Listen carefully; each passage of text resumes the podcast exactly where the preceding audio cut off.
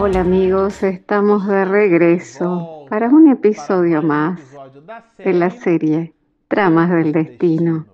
Este es el episodio número 33.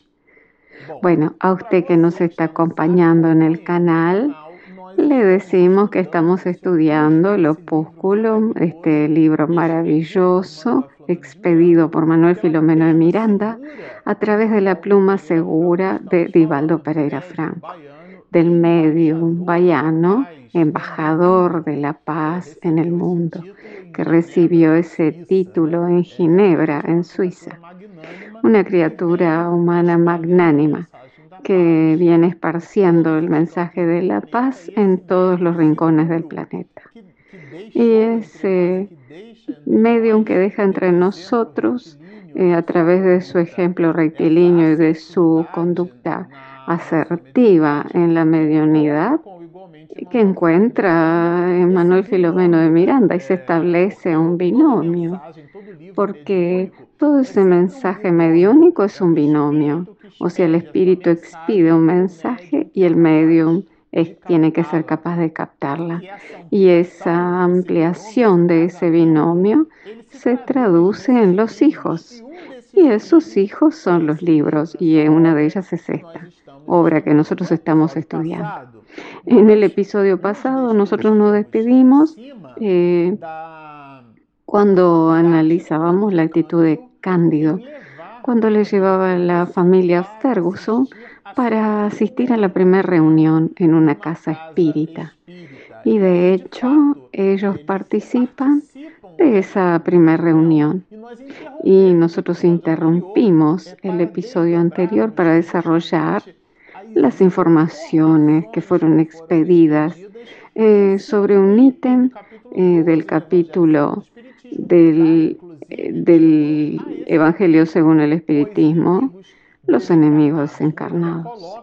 Y Miranda lo coloca como un punto alto, elevado, un punto clave que en esta reunión, en esta casa espírita, a donde concurre la familia Ferguson, eh, Gilberto, Hermelinda y Artemis para participar en la reunión.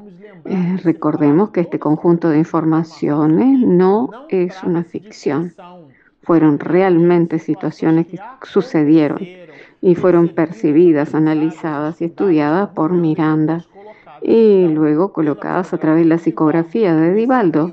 Y este libro tiene la belleza y la gracia de que nosotros eh, tenemos la suerte de estudiar. Y nosotros debemos eh, sacar eh, las informaciones y que podemos observar para nuestro propio juicio de valor y construir nuestros mecanismos de profilaxia, de prevención. Esto no es simplemente para que hagamos un deleite de una historia romance y luego lo leo y lo guardo. No, esto, el objetivo de la obra es traernos enseñanzas para nuestra propia reflexión, para nuestro cambio interior para el cambio de nuestras condiciones íntimas, en ese mecanismo de análisis y de reflexión. Y de lo que trata el libro. Y específicamente en este capítulo trabaja sobre nosotros, con nosotros, de capítulo 15, del cual nos despediremos de él en este episodio, eh, las informaciones que nosotros destacamos entre ellas, donde cita la idea de conocimiento de la vida espiritual. O sea, una entidad que se manifiesta y que nosotros estudiaremos ese personaje en el capítulo siguiente. Pero ya comprenderemos que es ese, que es ese espíritu, esa medium encarnada que brinda informaciones muy singulares. Y digamos que entre las informaciones que brinda es el conocimiento de la vida espiritual y cómo ese conocimiento dialoga, está de acuerdo con los enemigos desencarnados. Dice, no siendo la muerte otra cosa que un instrumento de la vida actuante, actuante por todas partes, la desencarnación no anula ni simplifica las dificultades. O sea, que a quien le gusta el chocolate y va para el mundo espiritual, le va a seguir gustando el chocolate. A quien le gusta la maledicencia en el mundo espiritual, continuará con el mismo hábito de hablar de la vida ajena. A quien le gusta la música, la poesía, las artes, a quien le interesa la medicina o la ingeniería, o un excelente cocinero, en fin, todas nuestras complexiones, aptitudes son nuestras. Y por lo tanto nosotros las, llevaremos con nosotros, porque parece obvio. Parece que es algo muy obvio. Pero a veces nosotros construimos un halo de sobrenatural y creemos que los espíritus cuando van al mundo espiritual, cuando desencarnan, eh, nosotros creemos que cambian y eso no es así. Ellos van con las mismas idiosincrasias que tenían. Eso es muy importante que nosotros lo analicemos. Eh, digamos que eso es lo que trae Miranda como paño de fondo, telón de fondo de lo que él nos está presentando aquí. Y Miranda continúa hablando sobre el poder psíquico de Epifania, que es utilizada eh, como intermediaria entre el mensaje de lo alto y lo que se establece en la realidad objetiva entre los presentes que estaban en la casa espírita. Y dice, se transfieren de una a otra posición de la realidad espiritual los sentimientos cultivados, las aspiraciones no realizadas, las fijaciones, los residuos morales. Es lo que comentamos. La persona se va al mundo espiritual y lleva al mundo espiritual su bagaje de valores emocionales. O sea, la condición que ella posee ahora es de un cuerpo fluídico, pero su psiquismo sigue siendo el mismo. Sus tendencias, gustos, complexiones, porque todo comienza en el mundo íntimo, en la casa mental.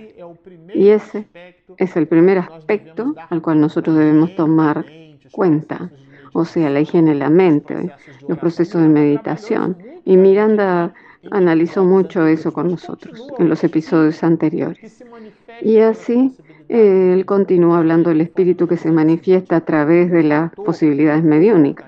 Y dice, el factor, el comportamiento mental es tan importante para la desencarnación como lo es para las actividades y aptitudes durante la vida física. El comportamiento mental es lo que hablamos, es el mundo íntimo. Nosotros llevamos a la espiritualidad aquello que cargamos dentro de nosotros como el dicho popular. Eh, la persona no lleva eso para el cajón. De hecho, en el cajón está solo el cuerpo, pero el cuerpo queda, o sea, ni eso lo llevamos. Eh, por, más que hiciéramos el cajón mayor para colocar este, otras cosas, eh, son, digamos que en esa relación metafórica, el hecho de que nos guste mucho el tablet, que toda la información está allá adentro. Y que por motivos tales, por ejemplo, viene y le colocan el, el iPad en el cajón. Eh, o sea, no va enterrado conmigo. El que muere no es Marcelo, es el cuerpo. Es un avatar. El Marcelo en el mundo espiritual lleva la idea y allí en el mundo espiritual él puede configurar otro iPad, pero eso es otra cuestión. Pero digamos que lo que nosotros llevamos es lo que eh, habla según de nuestro comportamiento mental, lo que está en nuestra mente, aquello que cultivamos en la mente. Y eso es de lo que trata en este mensaje. Y en el desarrollo eh, reflexivo de esta charla, dentro de la casa espírita, aquí hay una distinción muy clara entre morir y desencarnar. El recién desencarnado en alucinación, alucinado, experimenta la imposición de las cargas magnéticas de la materia y acompaña su desintegración, experimentando toda la descomposición eh, como si le estuviera conociendo las fibras íntimas, ¿no? Eh, esto es muy importante, porque aquel desenlace, aquel, aquella ruptura abrupta de ese enlace fluídico, que son, digamos, asuntos de orden material, ese desenlace electromagnético se da a través de la ruptura, eh, por ejemplo, realizado por el espíritu, por ejemplo, el suicidio. Y eso queda en su psiquismo, cultivando aquellas mismas sensaciones. Es un dolor para el alma en la cual las personas muy ligadas a la lujuria, al apetito sexual exacerbado, a la potencialidad de la forma, del cuerpo físico, al enlantecimiento del cuerpo físico, el cual no lo ve al cuerpo como una herramienta, sino que se considera la herramienta. Entonces cualquier cosa que suceda con el cuerpo, al estar su psiquismo ligado al cuerpo, ella lleva esa idea del mundo espiritual. Y por ejemplo, ella lleva para el mundo espiritual el cigarro, el alcohol, la maledicencia el mal hábito de la alimentación, la compulsión alimentaria, la glotonería. Y recuerden que en la obra Nuestro Hogar, André Luis coloca allí mm, el problema de la alimentación. Él no habla del alimento del mundo espiritual. Él llama al capítulo el problema de la alimentación porque son problemas nuestros. La persona está acostumbrada a comer un kilo de carne y va al mundo espiritual y ve que los procesos de alimentación en el mundo espiritual es otra cosa, es otro metabolismo. O sea que a pesar de que tenga su relación metabólica a través del perispíritu, eh, porque es el cuerpo del espíritu, así como la estructura somática es el cuerpo físico, que es una realidad de triple aspecto. El espíritu es la realidad pensante, pulsante, el perispíritu es el cuerpo del perispíritu, por donde incluso los espíritus desencarnados se comunican a través de su acoplamiento periespiritual, periespíritu, periespíritu. Y como estoy encarnado y como estamos encarnados, tenemos un cuerpo físico. Entonces es una especie de trilogía, triple aspecto.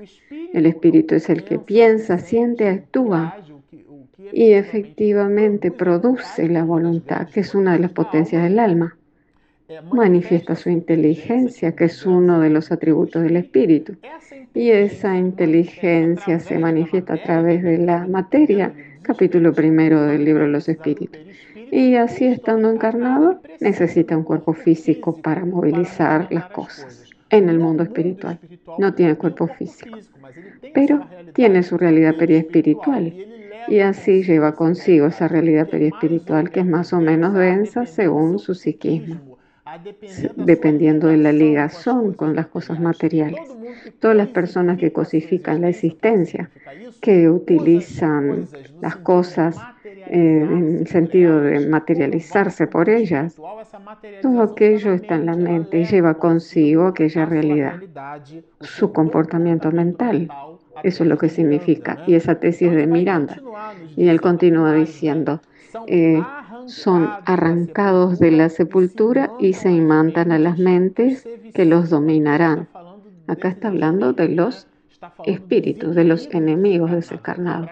Recordemos que el título del capítulo es ese, enemigos desencarnados y utiliza esa predisposición que fue eh, utilizada por el espíritu y que lleva aquella tendencia hacia el mundo espiritual, aquella tendencia a cosificar. Y esos enemigos desencarnados utilizan esas características y establecen plaques y conectan eh, como eh, plaques electromagnéticos y a través de ellos hay un hilo conductor en, a través del cual el espíritu desencarnado imanta el pensamiento del encarnado. Y ese proceso de imantación es potenciado por la vivencia del encarnado y que cultiva las cosas. Vean que son mecanismos muy complejos. complejos. Ahora aquí el espíritu venerable que se comunica a través de Epifania, él dirá el contrapunto de ese asunto. Dice, los espíritus felices cuya vida se eh, marcaba por sus eh, sentimientos superiores, inversamente son recibidos por sus afectos. Porque la condición entre morir y desencarnar en la trilogía del mismo autor espiritual, Manuel Filomeno de Miranda, cuando él utiliza como telón de fondo el tsunami, que nosotros tuvimos eh, un evento próximo pasado que diezmó una cantidad de vidas en un solo momento, por cuando las placas tectónicas se movieron, eh, que generaron una energía mecánica y la onda eh, fue potenciada por esa energía de las placas y por ese movimiento y mató a miles de personas. Y él utilizó eso como telón de fondo para brindarnos a nosotros la idea de transición planetaria el mismo autor espiritual. En esa trilogía que trata la idea de perturbaciones espirituales y si ustedes nos acompañan hasta allá, son las últimas obras de Miranda. Eh, Divaldo anunció que el décimo octavo libro está siendo expedido mientras estamos grabando este video. Si ustedes nos acompañan, haremos un estudio detallado de esas obras. Pero aquí, por H por B, Miranda en la tesis espiritual, en aquella trilogía, cita la diferencia entre morir y desencarnar. Personas que fueron abruptamente dislocadas del cuerpo físico y se ven ligadas al cuerpo físico. En contrapunto otros que se libertaron realmente, que estaban conscientes de su realidad espiritual y no de la realidad, ya no estaban más en la realidad objetiva, ya no estaban más reencarnados. Y esa conciencia se establece a partir de esto que el autor espiritual dice el comportamiento mental, nuestra complexión, nuestra actitud mental. Por lo tanto, esto es una, enseñanza de una reunión pública muy singular. Él continúa diciendo sobre ese contrapunto, los viciosos y perniciosos que se sacian en la insanía y en las obsesiones simples. Y acá de nuevo, Miranda trae nuevamente la idea de obsesión simple. Nosotros hicimos algunos seminarios hablando de esas cuestiones citando la tesis del doctor Becerra, la tesis de Miranda, que es reforzada en tramas del destino, cuando nosotros consideramos que la obsesión simple es algo trivial y eso no es así. Eh, Manuel Filomeno Miranda, eh, cuando presenta los dramas de la obsesión, presenta dos estados gravísimos. Eh, y presenta, por ejemplo, un grupo de una familia de judíos en el cual eh, presenta dos personas que se suicidaron, el patriarca y, digamos, un hijo de Leonel, que es el personaje del libro. A los tres años de año buscaba también suicidarse eh, a través de una intervención del mundo espiritual. Y, y así intentaba y atentaba contra la propia vida. Y todo ese escenario se daba, lo dice Becerra, a través de un proceso de obsesión simple, de inducciones. Nosotros nos vamos permitiendo determinadas cuestiones, determinados comportamientos de rabia, determinados comportamientos de disgusto, de tristeza, y así nos lo vamos permitiendo. Y Juana de Ángeles eh, nos dice, y esa tesis es de ella, eh, la hierba dañina surge, o sea, cuando nos damos cuenta. Y todo eso lleva, en el caso citado por Becerra, que esos personajes fueron llevados al suicidio. Y nosotros utilizamos en el libro, cuando lo estudiamos en, los entretelones de la obsesión, en la tercera parte de la introducción, cuando él habla de la obsesión, él habla de los vicios socialmente permitidos los cuales son vicios permitidos desde el punto de vista espiritual que permiten el acoplamiento.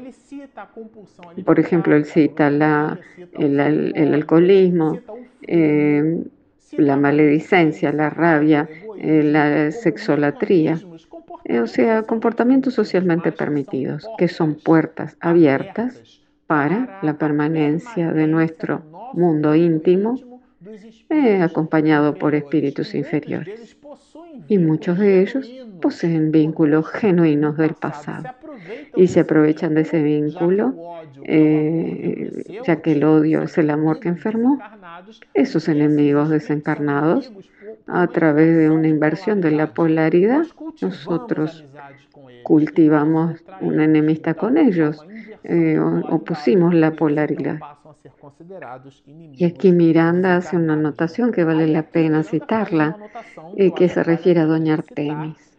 Eh, nuevamente, y dice, eh, cómo era diferente de todo cuanto había oído hablar sobre él mismo.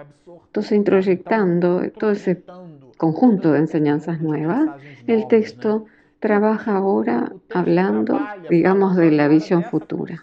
Porque el mensaje no es un, digamos que un mensaje de, de tristeza, de rabia, sino que es una proyección del espíritu hacia el futuro.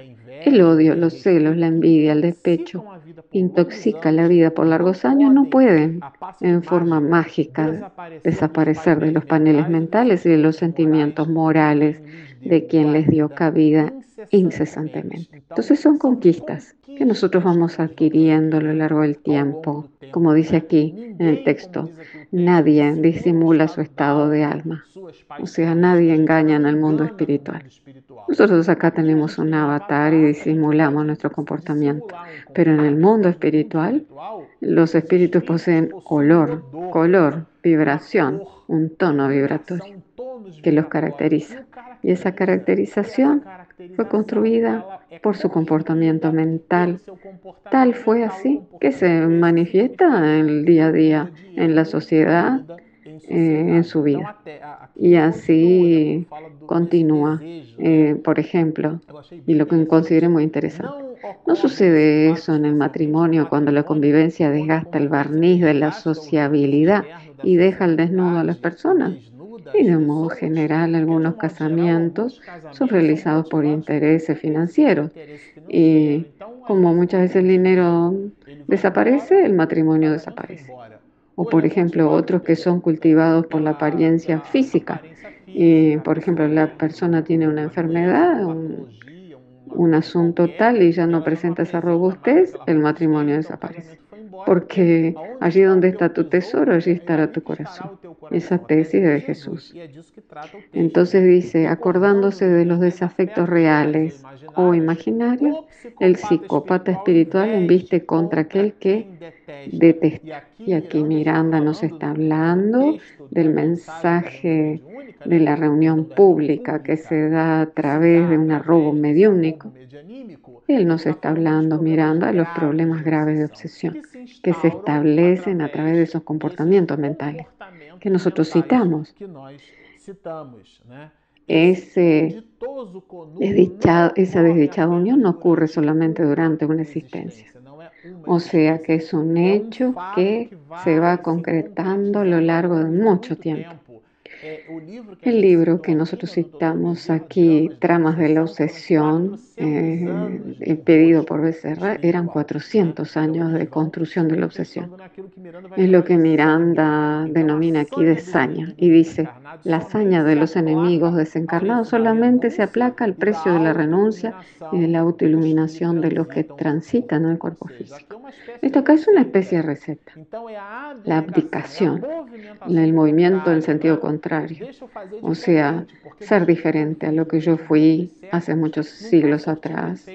Eh, yo tengo que modificarme porque Él sigue siendo nuestro enemigo, Él acompaña nuestro pensamiento y Él nos observa y nos ve el esfuerzo y la seriedad. Puede continuar eh, agradándonos, eh, agradándonos con nosotros, pero sin embargo observa nuestro comportamiento. Eso es muy interesante. Y observen esto que nos habla directamente a nosotros. El espiritista no está exento de sus enemigos desencarnados, por lo cual nosotros a veces creemos que los espíritas fuese un adjetivo y eso no es así, por los cuales deba hacer esfuerzos espirituales. ¿Qué es esfuerzos espirituales? Nuestro comportamiento mental. Eso es lo que trata aquí. Y él continúa con su indicación, participando en las conversaciones edificantes de los estudios espiritistas y cristianos, pueden inducir a los que los odian y persiguen. Eh, hasta lo que nosotros eh, digamos, hablamos, habla mucho sobre nosotros. Los, los libros que leemos, eh, lo que los artículos del diario que nosotros leemos, porque hay artículos que parece que está exprimiendo sangre de tanta contrariedad, de tantos asesinatos. Eso realmente es un problema.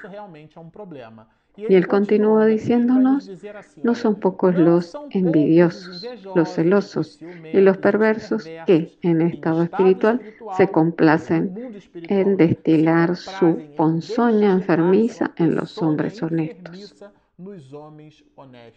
O sea, esto es un mensaje para los espiritistas que buscan esa honestidad espiritual. ¿Qué denomina honestidad espiritual?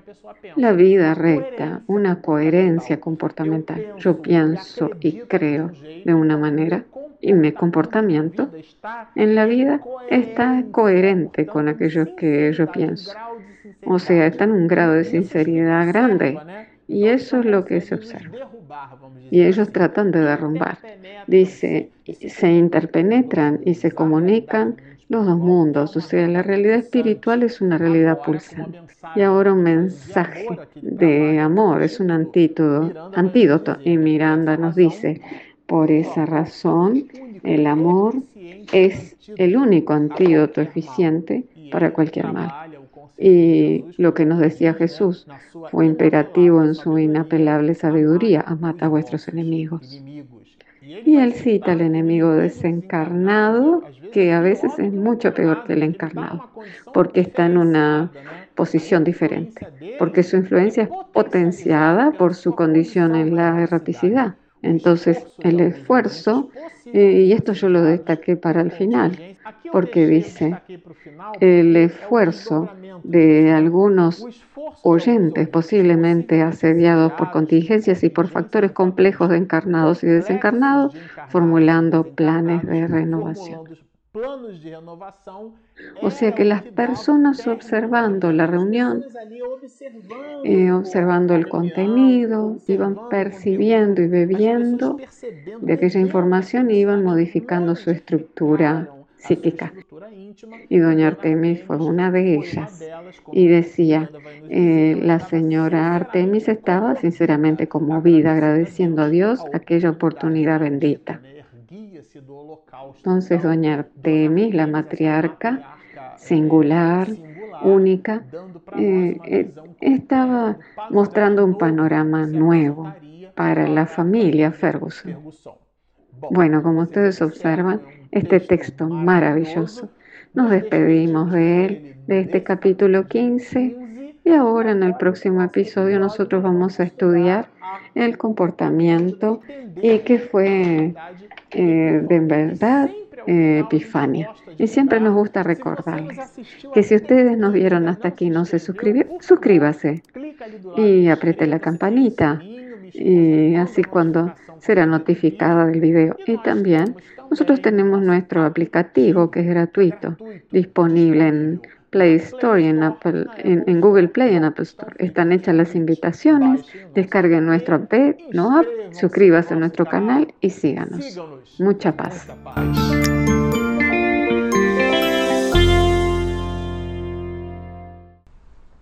Então esse é o 33. Já tá, já tá ali pronto já? Já tá pronto, né?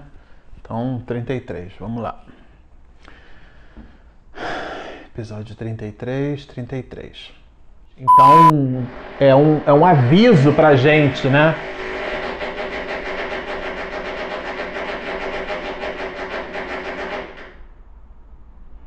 E ele vai citar.